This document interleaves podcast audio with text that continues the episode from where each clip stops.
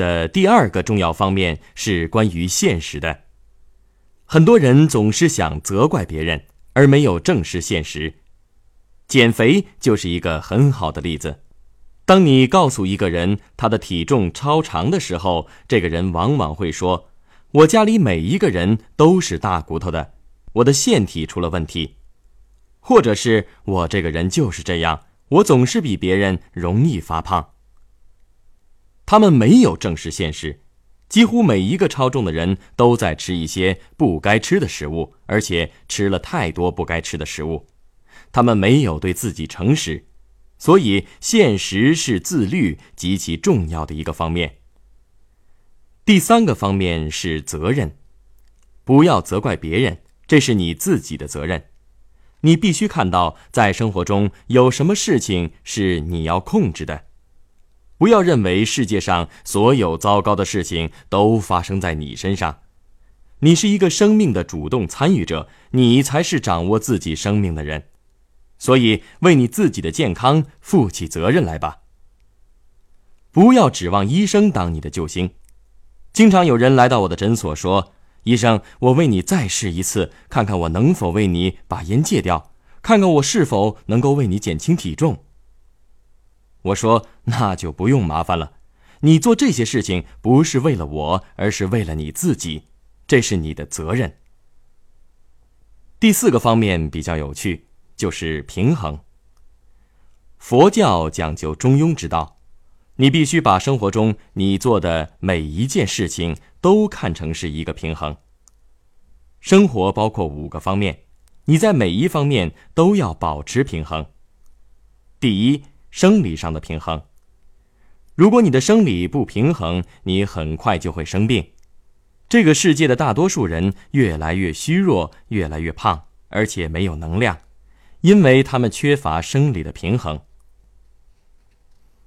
第二个方面也很重要，就是思想的平衡。很多人错误的认为，随着年龄的增长，智力会逐渐衰退。然而，有很多年过七十的人思维仍然十分敏捷。林留斯·柏林博士是分子生物学之父，获得过两次诺贝尔奖。我会在介绍抗氧化剂的时候讲述更多他的故事。他一直工作到九十三岁，直到他去世的那一天，而且他每天工作十到十二个小时，他的思维仍然非常清晰敏捷。一生保持思维上的平衡是十分重要的。最近有一个研究表明，保持乐观积极的心态，保持对工作和社会活动的智力和兴趣，你能使自己增加七年半的生命。生活中第三个需要保持的是情感上的平衡。很多人花了太多的时间去追求事业上的成功，但是他们没有看到家庭生活的成功也是很重要的。对我来说，有强大的感情支持以及努力营造一个幸福的家庭是十分重要的。但许多人认为，他们的任务纯粹就是拿钱回家给家人花，即使没有时间和丈夫、妻子、孩子在一起也无所谓，因为他们拿钱回家了。有很多人没有受到父母的积极影响，因为他们的父母总是在外面努力赚钱。他们失去了情感上的平衡。第四个方面和我刚才所说的有一点点相反，那就是财务上的平衡。我们必须承认，在西方社会，生活的花费是很高的。在西方国家里，即使想吃到某些水果，我们也需要有财务平衡。短期的利益通常会带来长久的痛苦。重要的是，你要在年轻的时候就有一个投资策略，并且一直坚持下去。要和财务顾问多联系，但你要掌握自己的财务，由你决定重要的投资决策，而不是由别人决定。这方面的平衡很重要。最后，在我们的生活中，很多人忽视的一个重要方面就是精神上的平衡。我在这里不是鼓吹什么宗教信仰。我说的是，要和一个更高境界的自我建立联系。有太多的人每天把太多时间花在日常琐事上，花在一些根本不重要的事情上。其实，生活是发生在你的眼睛背后的事情，是发生在你更高的自我里的事情，是发生在你的精神里的事情。我们需要通过许多不同的行动来培养自己的精神生活。对信奉宗教的人来说，祈祷是一种很好的行动；对不信宗教的人来说，每天独自安静的沉思也是很不错的。要花时间在更高的自我上面。如果你相信有神的存在的话，可以与神交流，这些都可以让你找到生活中更多的平衡。长远来说，可以给你带来很大的好处。关于自律，最后一点是意志和渴望。一旦你决定做某件事情，而且你持续不断的强化这个决定，事情就能做到。很多情况下，人们尽管遇到很多困难，仍然坚持自己的意志。那些持续不断的意志和渴望，会一直帮助他们始终处于很好的状态。所以，如果大家能够做到自律的这五点，我可以保证你们能够一直充满动力，不但可以坚持完成这个健康计划，而且能够改善你的每一天的日常生活。舒缓压力的另一个重要方面，当然是定立目标。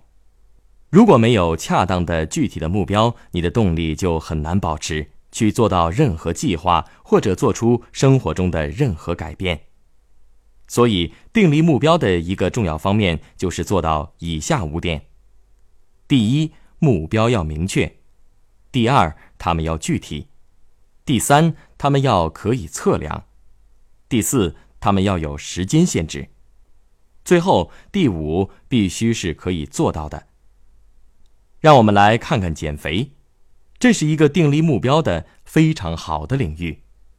说到减肥，你可以说：“我想减轻体重，这不是目标，这只是梦想。”如果我们明确表示要减肥，我们要说：“我要在未来三个月里减掉五公斤，或者要减六公斤、八公斤，根据你的具体情况而定。”这就是一个明确的、具体的、可以测量的、有时间限制的，而且能够做得到的减肥目标。如果你说你想在下个星期就减掉三到六公斤，这显然是做不到的。所以要给自己定立一些能够实现的目标，这在任何时候都很重要。定立目标的另一个重要方面就是每天做记录。你想做什么，你想达到什么目标，都要把它记录下来。还有你有什么计划，你会采取什么行动去达到那个目标，都要把它记录下来。每天做记录，而且每天读一读，这样你就能看到自己的目标实现了多少。订立目标一个很有趣的部分就是视觉化。所有卓越的运动员都会常常在脑海里想象自己赢得比赛的情景。许多成功人士都会常常想象自己已经去到自己想去的地方。你每天可以用两三分钟闭上眼睛，把你达到目标的情景视觉化。比如说，如果你的目标是减肥，就想着自己苗条的模样。不是想象你将来会苗条，而是你现在就已经苗条。你要看到你现在就是那个样子，在脑海里想象的时候，还要充满感情，要配以生动的色彩、生动的感觉。这会使你获得成功的机会最大化。视觉化是一个非常非常重要的技巧。另一个重要的技巧是指导。你可以留意一下身边的，不论在哪一方面成功的人，注意一下他们，研究他们的生活，研究他们是如何取得成功的，然后去做他们所做的事情。这是订立目标的一个重要组成部分。我们已经讲了很多关于减肥的心理因素，也讲了很多舒缓压力的技巧以及必要的动力。现在，让我们来谈谈营养。在我一开始讲解这个健康和预防计划的时候，我就说了，当今社会的一个主要问题就是合成脂肪。二十五到三十年前，合成脂肪就开始被加入到我们的饮食当中。基本上用于使食物变稠变硬。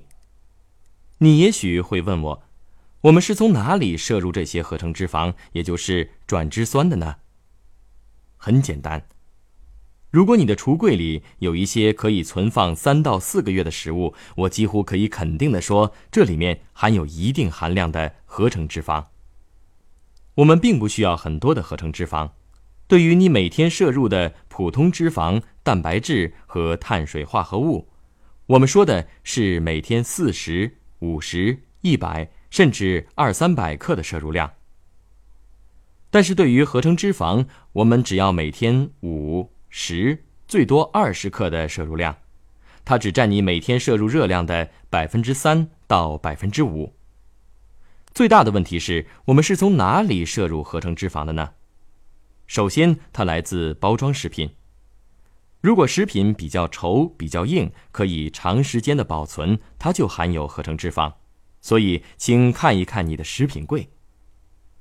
食品行业有一个比较时髦的字眼儿，就是低脂肪。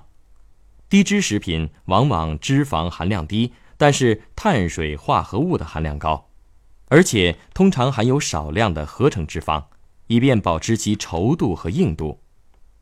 例如，如果食品包装上印着“该食品含有植物油”的字眼儿，你会觉得那挺好啊，植物油对我们的身体有好处啊。但事实上，人们没有注意到那是经过化学加工的植物油，这就意味着你所吃的已经从好的脂肪转化成了合成脂肪。所以，请看看食品包装上写的什么。如果含有植物油，你就知道里面含有一定含量的合成脂肪。用不了多久，你的合成脂肪的摄入量就会达到每天饮食的百分之三至五。让我给大家举一个例子。一开始的时候，我提到过英国医学杂志所报道的一个研究，里面包括二十七个对脂肪摄入量所做的实验。结果显示，如果你的饱和脂肪的摄入量增加百分之五，这相当于从今以后你每天吃一块普通大小的牛排，这会使你饱和脂肪的摄入量增加百分之五。当然，长期以来，我们就听营养专家说，饱和脂肪是不好的脂肪。如果你饱和脂肪的摄入量增加百分之五，你患上心血管疾病的危险就会增加百分之十七。当然，这个比例太高了，我不会建议你们从今以后每天都吃牛排。但是，如果你每天的转脂酸摄入量增加百分之二，这相当于每天吃一个炸面包圈、羊角面包或者是松饼，那么你患心血管疾病的危险就会猛然增加百分之九十。所以，一个是百分之十七，另一个是百分之九十，就是因为每天多吃了一个。炸面包圈、羊角面包或是松饼，你以为这些都是低脂肪的食物？事实上，它们含有大量的合成脂肪，尽管摄入量这么少，也足以对你的细胞膜造成损害。关于饱和脂肪和转脂酸，还有一个有趣的对比：如果增加饮食中饱和脂肪的含量，会增加 LDL，或者称为低密度脂蛋白胆固醇。也就是不好的胆固醇的含量，但同时也会增加 HDL，或者称为高密度脂蛋白胆固醇，也就是好的胆固醇的含量。所以，增加饱和脂肪的摄入量通常都存在这样一个平衡。但是如果增加饮食中合成脂肪，也就是转脂酸的含量，会增加低密度胆固醇，也就是坏的胆固醇的含量。但同时减少高密度胆固醇，也就是好的胆固醇的含量，这样你就会失去平衡。合成脂肪的另一个问题是，它会使脂蛋白 A 的水平增加。在介绍抗氧化剂的磁带里，我将详细讲述脂蛋白 A。但是，脂蛋白 A 是一种承载胆固醇的蛋白质。在社会上，每五个人当中就有一个出现脂蛋白 A 过高的情况。如果你的脂蛋白 A 水平越高，你患上心脏病的危险性就越大。大家可以看到，合成脂肪有很多危害，所以不仅包装加工食品含有合成脂肪，正如我刚才所说的，面包房所制作的每一种食品都含有合成脂肪。只要是有一层厚硬的外皮，包括所有的糕点，像肉馅饼、香肠卷儿、羊角面包、炸面包圈、松饼，或者是蛋糕、饼干，所有这些食品都含有过量的合成脂肪。在当今社会上，另一个大问题就是快餐店里的油炸食品。我并不是针对任何快餐店，这个问题我就留给大家想象好了。尽管某些快餐店说我们使用的是芥花籽油，使用一次的芥花籽油对身体的确有好处，但是如果把芥花籽油放在一个大桶里，它们很快就会被氢化，从而转化成合成脂肪。所以，如果你吃了一包炸薯条，里面就含有大量的合成脂肪；如果你吃了炸鸡，或者是一大块的比萨饼，或者是其他油炸的外卖食品，你就会摄入大量的合成脂肪。所以，让我重复一遍：饮食中的合成脂肪主要有三个来源：第一，来自经过加工的包装食品；第二，来自各类面包糕点；第三，来自快餐店的。外卖食品，这些食物里面都含有合成脂肪。合成脂肪会损坏细胞膜，使我们很想吃碳水化合物。这是当今社会上人们摄入过多碳水化合物的第二个重要原因。现在，碳水化合物通常有两种主要形式：简单型的碳水化合物和复合型的碳水化合物。简单型和一些复合型的碳水化合物存在一个问题。就是它们都经过高度加工。简单型的碳水化合物就是指你喝咖啡或者茶的时候所加入的糖，更具体一点，可以指软饮料、果汁、糖果蜜饯、各种棒棒糖、巧克力等等，都含有很多经过加工的碳水化合物。糖是碳水化合物最后分解成为的物质。它的另一个更普遍的来源，当然就是复合型碳水化合物。这些东西我们平常已经吃的太多了，包括白面包、面食、精米、土豆。对不起，土豆这时也是名列其中。还有谷类早餐。我们经常要孩子们吃谷类早餐，我们也常常逼自己吃谷类早餐。请仔细看一看谷类早餐的包装袋。如果上面写着每份谷类早餐中碳水化合物含量大于十五克，那就是太多了。你会看到几乎所有的谷类早餐每一份量的碳水化合物含量都远远超过十五克。遗憾的是，仅仅几片白面包碳水化合物含量就已经达到了二十五到三十克了。我认为，如果你们要吃面包的话，也要吃全麦面包。尽管如此，你们碳水化合物的摄入量仍然会超过我的建议摄入量，但至少可以减缓其进入循环过程，让身体可以更有效地将其燃烧。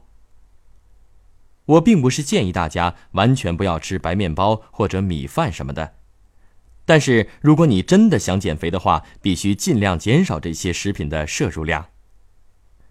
正如我刚才所讲的，我觉得很有必要再说一遍。你的身体有两个选择，它可以选择燃烧脂肪，也可以选择燃烧碳水化合物。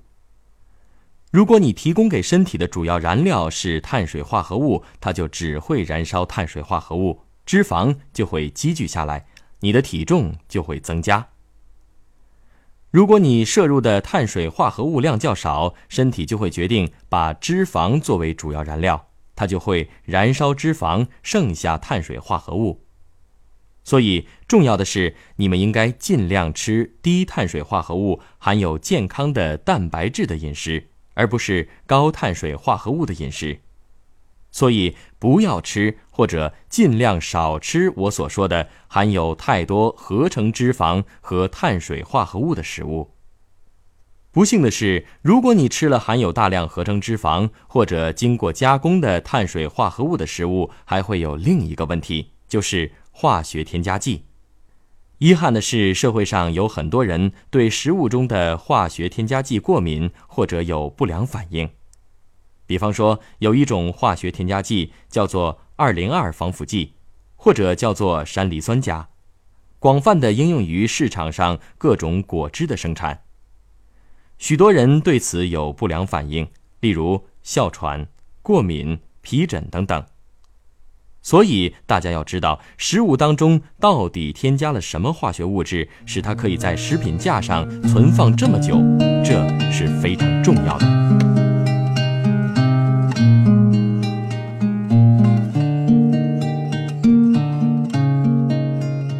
危害健康的物质和损害健康的坏消息，我们就讲到这儿。现在让我们来说一些好消息。好消息就是，我不相信低脂肪，我相信好的脂肪。我们要增加饮食中好的脂肪的含量。好的脂肪有两个主要来源，第一是基本脂肪酸，它之所以叫做基本脂肪酸，是因为它必须包含在你的饮食当中。如果你缺少了基本脂肪酸，你很快就会营养不良，从而引致许多问题。基本脂肪酸的另一个名字是 EFA。EFA 来自奥米加三和奥米加六，这些天然的多元不饱和脂肪酸。我们再说一遍，无论是奥米加三还是奥米加六，如果被氢化，都会变成合成脂肪。但是如果保持它的天然状态，则是对人体非常有益的脂肪。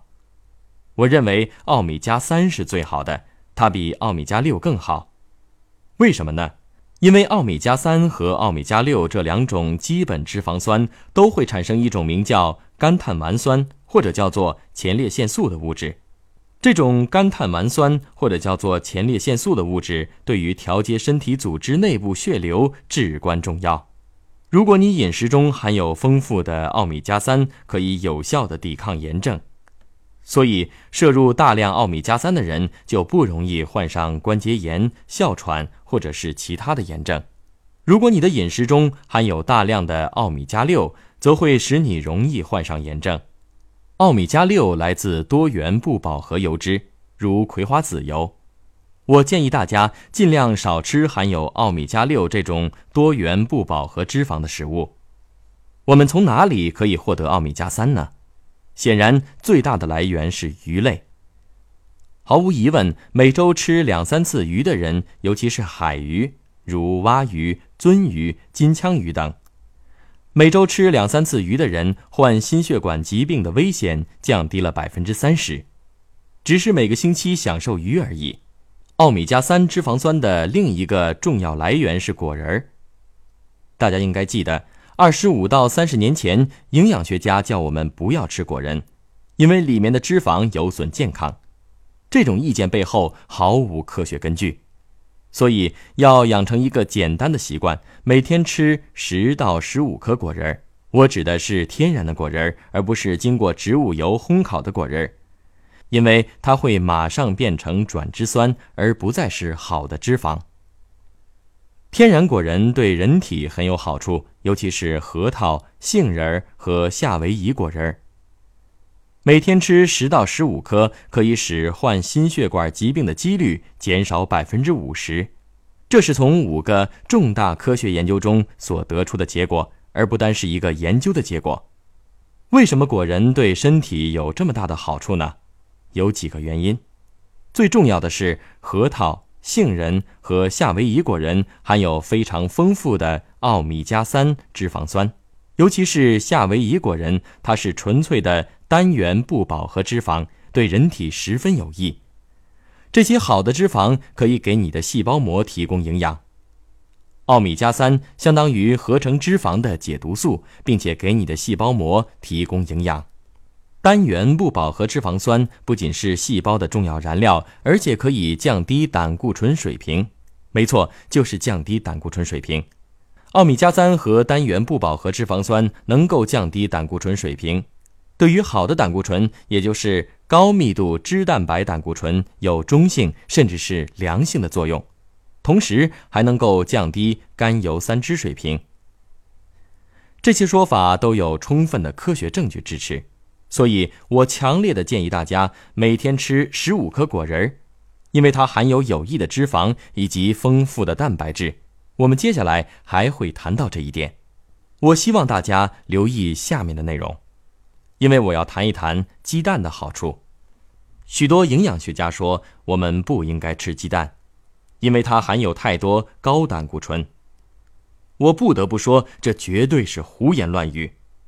我认为你们每天可以吃一到两个鸡蛋，为什么呢？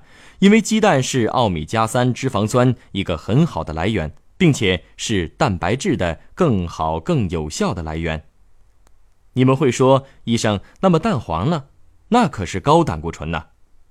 是的，蛋黄的胆固醇含量是很高，但是迄今为止没有一条科学依据可以证明这些胆固醇最终会转化成血液中的脂肪。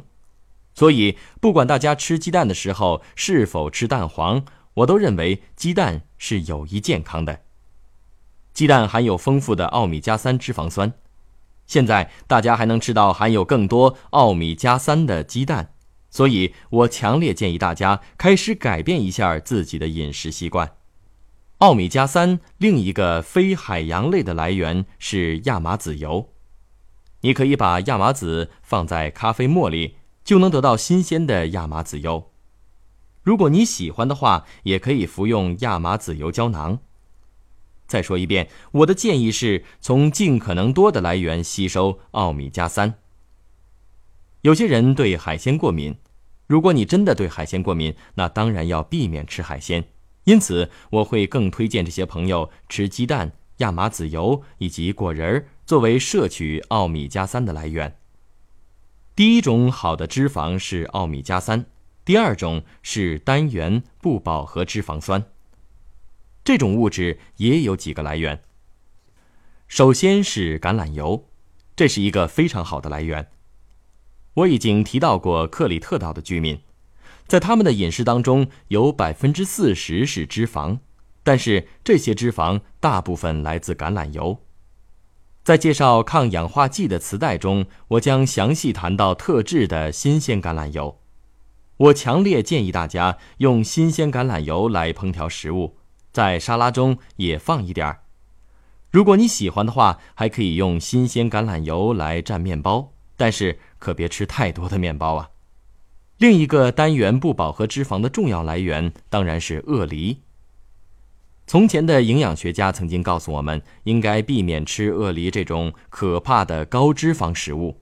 现在已经没有人这样说了，因为现在有了确凿的科学证据。如果你喜欢吃鳄梨的话，尽管吃吧。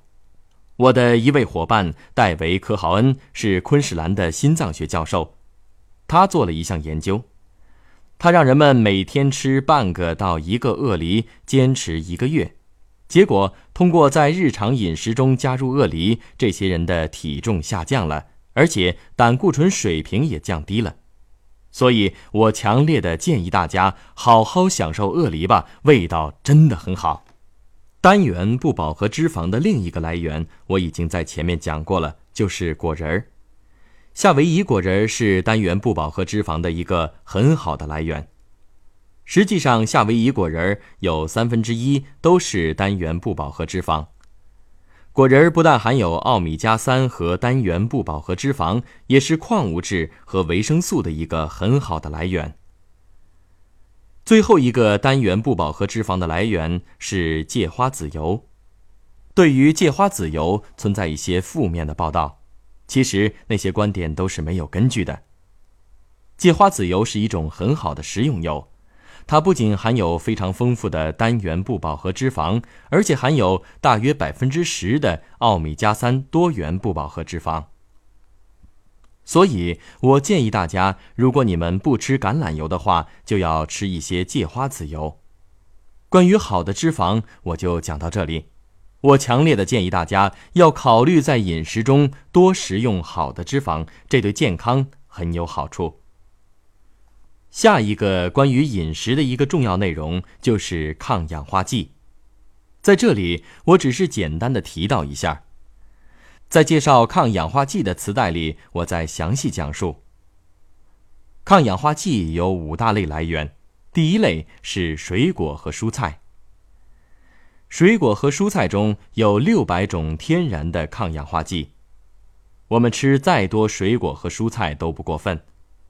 第二类是茶，第三类是特制的新鲜橄榄油，第四类是红葡萄酒，这是我最喜欢的抗氧化剂的来源。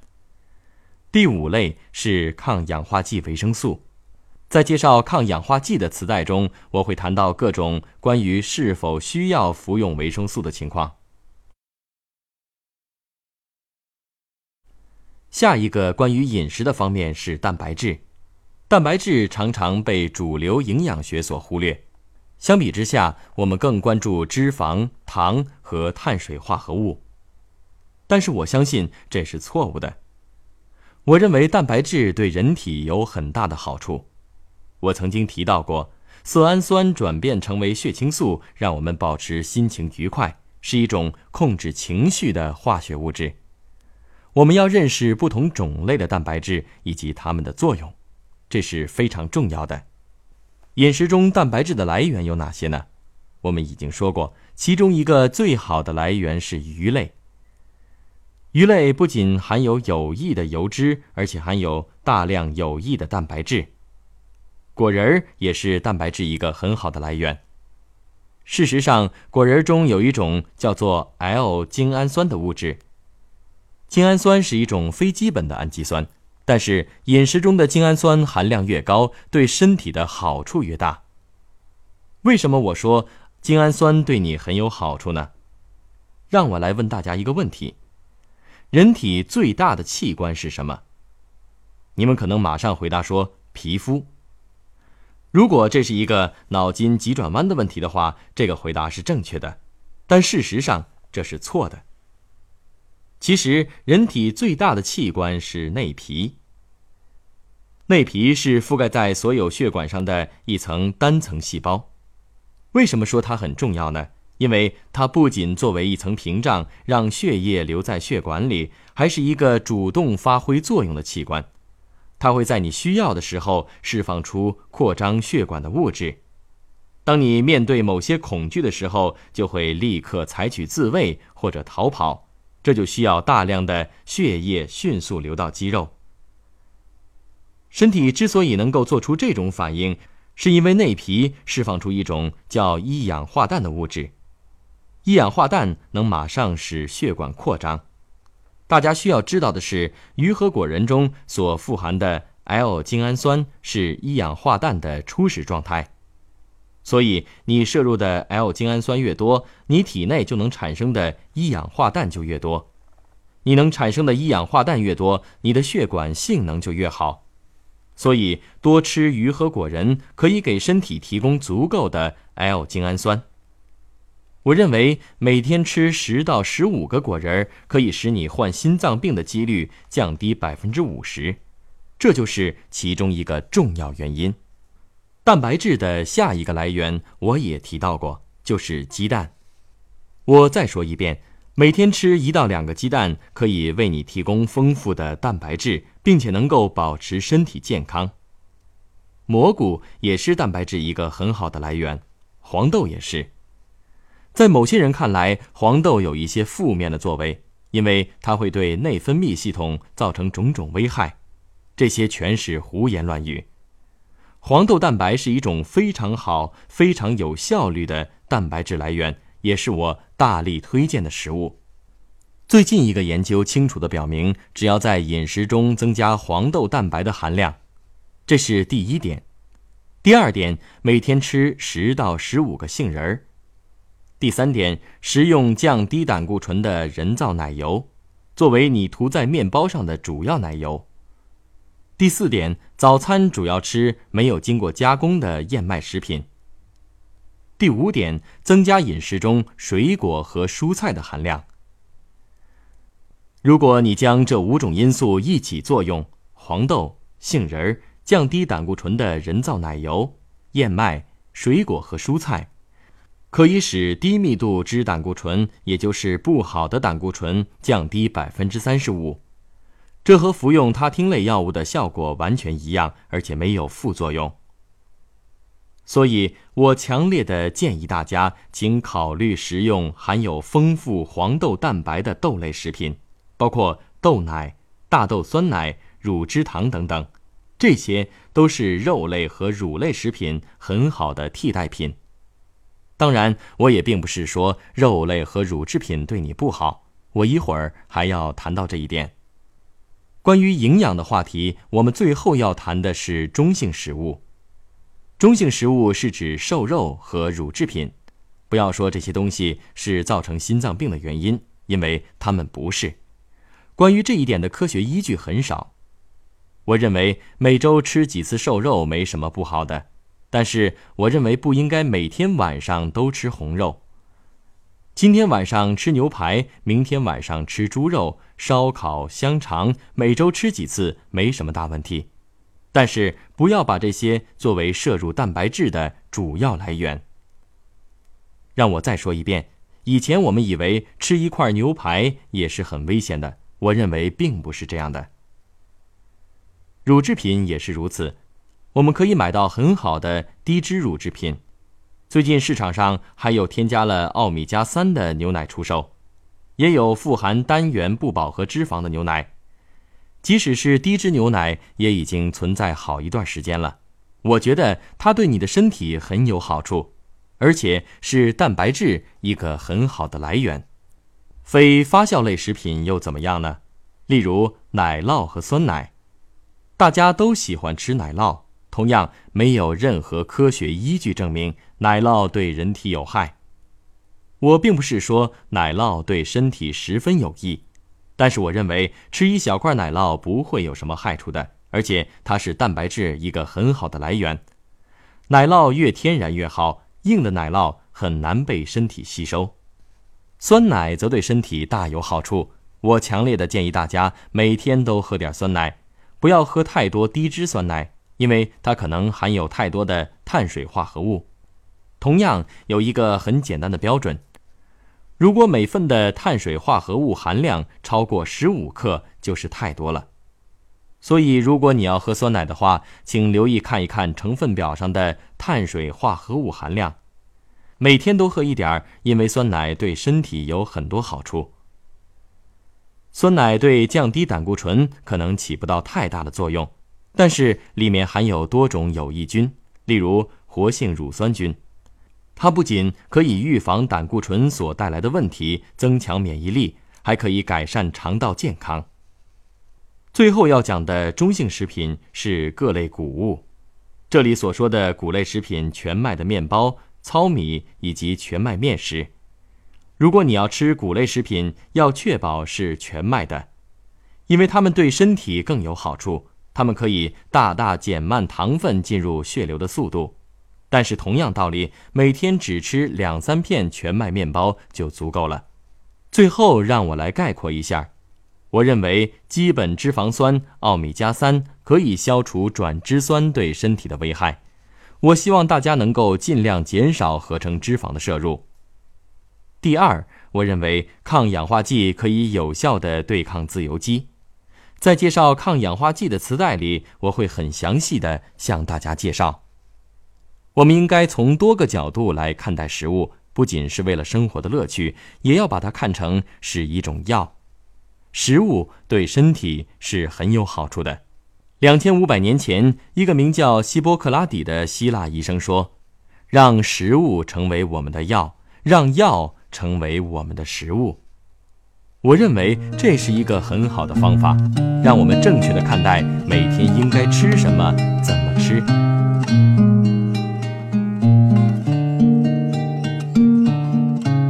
在介绍营养的部分，我有点开玩笑的说，我最喜欢的抗氧化剂是红葡萄酒。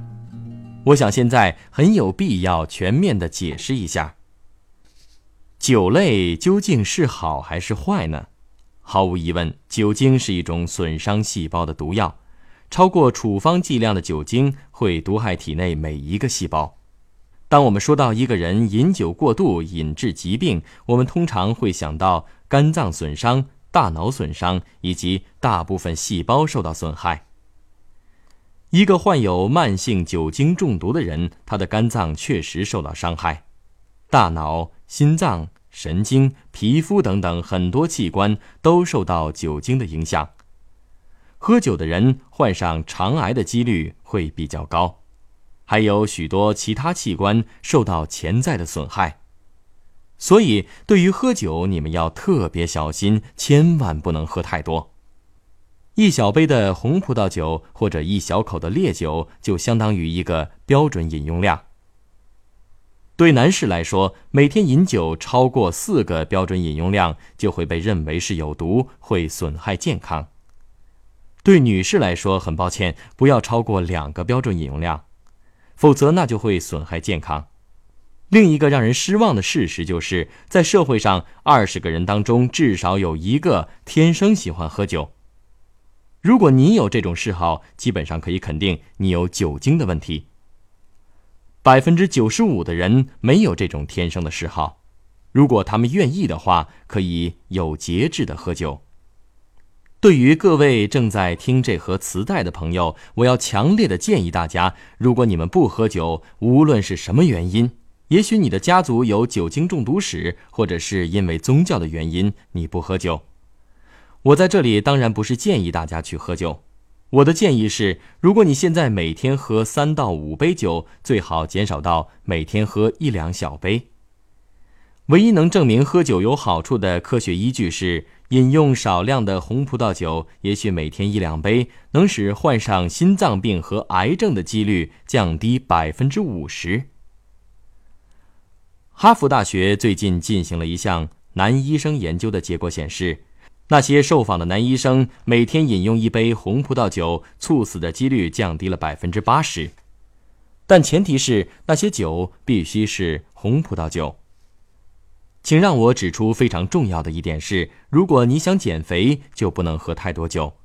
通常一杯酒含有七十至一百五十卡路里的热量，根据酒的不同而稍有不同。要记住，酒精首先是由你的肝脏消化的，所以饮酒过量会严重损害肝脏，大脑和心脏同样也会受到严重的损害。所以，对于饮酒，你们要特别小心。如果你想减肥的话，就必须减少饮酒量。这是第一点。第二是吸烟，在社会上与毒品相关的死亡案例当中，百分之八十都是由吸烟引起的。香烟当中不是含有一种有毒物质，而是四十八种。所以，当你吸烟的时候，你就让四十八种有毒物质进入你体内的每一个细胞。吸一支香烟能在血流中产生三万亿个自由基。美国每年有大约两百万人去世，在这两百万人当中，有四十万人的死亡和吸烟直接相关。最令人忧心的数据是，其中五万七千人是因为间接吸烟死亡的。如果你想自杀，那是你的事情，但是你没有权利在别人面前吸烟，因为这相当于杀人。人们为什么会吸烟呢？人们拿起一根烟，往往是因为同伴的压力。年轻人认为抽烟很酷，我可不这么认为。其实，人们不停的吸烟是因为一个原因，而且只有一个原因，就是对尼古丁上瘾。五个人当中就有一个人天生有对尼古丁上瘾的基因，所以这个世界上才会有百分之二十到百分之二十五的人吸烟。其他人没有这个麻烦，因为他们大脑中没有对尼古丁上瘾的基因。很多人说：“医生，如果我戒烟的话，我的体重就会上升。”而我愿意跟随这个健康计划，是因为我想减肥呀。当你戒烟之后，有三个原因会导致体重增加，你们要明白这些原因，并且把它们和这个健康计划结合起来，这是非常重要的。第一，一旦你戒了烟，你会觉得食物的味道比以前好了。毫无疑问，如果你觉得食物的味道好，你就会想多吃一点。第二，一旦你戒烟，就不再有以前那种快感，所以你要往嘴里塞一些食物来弥补。第三，可能是最重要的，当你吸烟的时候，你相当于慢性毒害自己。每当你放一支烟在口中，吸上一口，就是在给你的身体下慢性毒药。慢性毒药的一个问题就是，当你在给自己下毒药的时候，你的新陈代谢系统就必须更努力的工作。当你的新陈代谢系统更努力的工作，你体内细胞的工作速度就会加快，使你的新陈代谢加快，因此消耗更多的能量。当你戒烟，你的新陈代谢速度会恢复正常，开始慢下来，所以你的体重就容易上升。这就是许多人戒烟之后体重显著增加的原因。所以戒烟后大约两三个月内要控制饮食中的热量，并且坚持锻炼，这样可能减不了肥，但是体重肯定不会增加。戒烟可不是一件简单的事儿，不是说哦，沃克医生说吸烟对身体不好，我应该戒掉。实际上戒烟比这难多了。我的五步戒烟方法当中，第一步是你必须下定决心戒烟，你必须坚定的相信这就是我想做的事情。因为你不是真的想戒烟的话，你会发现戒烟是很难的。第二，尤其在头几个月里，要用一些药物辅助，这是很重要的。有一些不错的新药物，你可以根据个人情况选用，在这些药物的帮助下，戒烟会容易很多。第三，你需要感情上的支持，你需要身边的人鼓励你、帮助你戒烟。如果你的伴侣也有吸烟的习惯，即使你想戒烟，你还是会保持吸烟的习惯的。所以，要得到身边的人的感情支持是非常重要的。第四，你还需要专业人士的支持，你需要有人指导你去戒烟，帮助你摆脱这个危害的坏习惯。最后，你必须用吸烟带来的苦痛来代替那种所谓的飘逸舒适的感觉，还要用其他习惯来取代吸烟，去填补戒烟后的空虚感。如果你拿走了一些东西，又不找别的东西替代的话，你很难把戒烟坚持下去。从认为吸烟快乐到认为吸烟痛苦，这个过程十分重要。这是什么意思呢？让我讲一个故事来解释一下。我有一个朋友，他叫做尼可，现在大概三十多岁。他来找我。尼可是那种每天要抽二十五支烟的人。他居然说：“医生，我爱吸烟。”这句话本身就令人担忧。如果你用“爱”这个词来形容吸烟的感受，和我们的目标就相距很远了。所以你要消除这种语言。我和妮可继续交谈，了解到妮可的父亲烟瘾很厉害，四十二岁时死于心脏病。我马上明白到，当妮可说我爱吸烟，实际上是在说他爱他的父亲。吸烟能让他想到他的父亲，这就是他吸烟的原因。于是我只能用一种极端的小技巧来对付他，让他从享受快乐转变到体味痛苦。我说：“尼可，你有几个孩子？”他说：“两个，一个六岁，一个九岁。”我说：“现在我想让你做一件事情，每当你想抽烟的时候，请想一下这样的情景：在一座教堂里停放着一副棺木，在棺木里的。”是你的遗体，坐在第一排位置上的是你的两个孩子，一个六岁，一个九岁，盯着你的棺木，他们已经失去爸爸了。尼可，你说过你父亲的去世给你所带来的痛苦，因为他在十四岁的时候目睹了父亲的去世。我说，从现在起，每当你想吸烟，你必须在脑海中逼真的设想这个场景。你们知道吗？尼可立刻戒了烟，他开始把吸烟的习惯和痛苦联系起来，而不是快乐。我们能把戒烟与什么样的快乐联系起来呢？非常简单，你要有自律，把你每星期本来花在买烟上的钱存进银行，不要花掉，把它存进银行。十二个月之后，你就会看到账户上的钱越来越多。当那笔钱达到一定数目，例如五千元到一万元的时候，这是你本来用来买烟的钱，你可以用这笔钱来支付年底度假的费用，或者给你的孩子买圣诞礼物，或者任何能够让你开心的事情。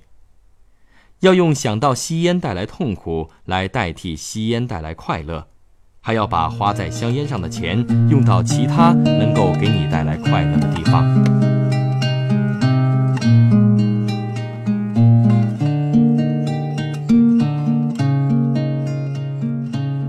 这个健康计划的另一部分是运动和活动。许多人来找我，对我说：“医生，我每个星期运动三次，体重却一点儿也没有减轻。”这些人的确每次运动半个小时，每周运动三次，也就是每周运动一个半小时。在其他时间里，他们在办公室里，坐在汽车里，很少活动。想一想，大多数人的一天是怎么过的？他们早上醒来，走到浴室，洗个澡，飞快地吃个早餐。这个过程中当然不用做什么活动，然后他们直接去车库，坐上汽车，开车去上班。在这个世界上，成功的奖赏就是你在停车场的电梯旁边有一个车位。就这样，他们停好车，坐上电梯，去到办公室，坐在办公室里，整天对着电脑，电话打个不停。打电话让秘书给他带点吃的进来，他们坐在那里吃东西，动都不需要动。回家的时候，他们下电梯取车，回到家里又坐到电视机前面。这些人可能每星期运动三次，每次半个小时，有时候可能连这些运动也省去了。大家现在清楚了为什么这些人减不了肥。大多数情况下，他们的体重还会增加。在生活中，我们要把每件事情都看成是活动的机会。当你有机会站起来活动一下的时候，就站起来活动一下。不要坐自动扶梯，不要坐电梯，除非你的办公室在二十楼。但是你的办公地点只有几层楼高，而且你的汽车只能停在楼梯口旁边，就走楼梯吧。逛商场的时候走楼梯吧。多走几步，要把生活中所做的每件事情都看作是活动的机会。在运动用品商店，你们可以找到一种叫做数步机的产品，它可以测量你走了多少步。专家告诉我们，如果你每天走路超过一万步，我知道这听上去是一个很大的数字，但实际上很快就能完成。如果你每天走路超过一万步，你的体重就会减轻。尤其当你配合饮食计划一起进行，效果会更好。但是，如果你每天都很少运动，无论你如何避免摄入碳水化合物，没错，你的体重可能会减轻。但如果不与运动结合起来，绝对不会有太好的效果。那么，运动和锻炼呢？就像我们需要多活动活动一样，我们每个星期也需要锻炼身体。我们需要做什么锻炼呢？人们问我，沃克医生，哪一种锻炼形式最好呢？很简单，最好的锻炼就是你能坚持下来的锻炼。如果你讨厌慢跑，就不要慢跑；如果你讨厌竞争性的体育运动，就不要参加。但如果你喜欢，就参加一些竞争性的运动，做一些你喜欢并且能够坚持下去的锻炼。有人觉得游泳很利于默想，你可以游半个小时放松一下。我本人却觉得游泳很枯燥。当然，特别炎热的夏天游泳还是不错的。总之，你要找到自己喜欢的、自己想做的锻炼。如果你真的特别抗拒锻炼，我强烈建议你试一试一个交换方法。这个交换方法就是在你做最枯燥的锻炼的同时，做其他的事情。这里所说的最枯燥的锻炼，可以说是健身单车了。把你的健身单车从储藏室拿出来，把它放在电视机前。每个人每天都能看上半个小时的电视，这是一个心理放松的过程。如果你喜欢看某个节目，例如新闻什么的，那就一边踩着健身单车，一边看你最喜欢的节目，你的大脑就会把看节目和做运动联系起来。结果，你的大脑就会让你希望每天踩单车开始锻炼。有一位八十八岁的老太太，她很喜欢看白天的肥皂剧，每天一大早，她就踩上健身单车开始锻炼。一个小时后，当肥皂剧结束，她的锻炼也结束了。她发现自己很喜欢踩健身单车，因为她喜欢看肥皂剧。当然，她每周锻炼五次，每次一个小时，但他不会在周末锻炼，因为周末没有肥皂剧。但这就是他的锻炼方式。这使他在八十八岁的时候身体依然很好，所以很抱歉，你没有任何不锻炼的借口。你的锻炼要达到什么目标呢？你要在锻炼二十分钟、半个小时后达到预计最大心率的百分之六十至七十。你们会经常看到一些傻乎乎的人带着脉搏测量计跑来跑去，想知道自己是否达到这个水平。你怎样才能知道你是否达到那个水平呢？用二百二十减去你的年龄，就可以得出你的预计最大心率，然后算出这个数的百分之六十到七十是多少。你要达到这个水平，才能燃烧脂肪，并且保持心血管健康。有趣的是，其实你根本不需要用这些脉搏测量计，你不需要在锻炼的时候测量你的脉搏。一般来说，当你慢跑了三到五分钟之后，你就会感到有点热，有点气喘。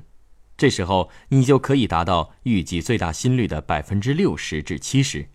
这时，你的身体开始燃烧脂肪，并且保持心血管健康。要在这种状态下保持大概二十分钟，不要让自己感到精疲力尽。在下一盘磁带里，我会讲到过量运动和自由基的关系。所以每周锻炼四到五次，每次半个小时，这就是你需要的。你要把锻炼和运动的计划结合起来，才能从这个健康计划中获得最大的收益。所以大家听我讲了许多道理，但是除非你采取行动，这对你是没有任何价值的。在你开始这个健康计划之前，我建议你们按照以下方法去做。如果你的年龄不到三十五岁，挺健康，没有过早患上心脏病的家族病史，那么你只需要做一下指导手册上所提到的常规检查，根据个人的情况而定。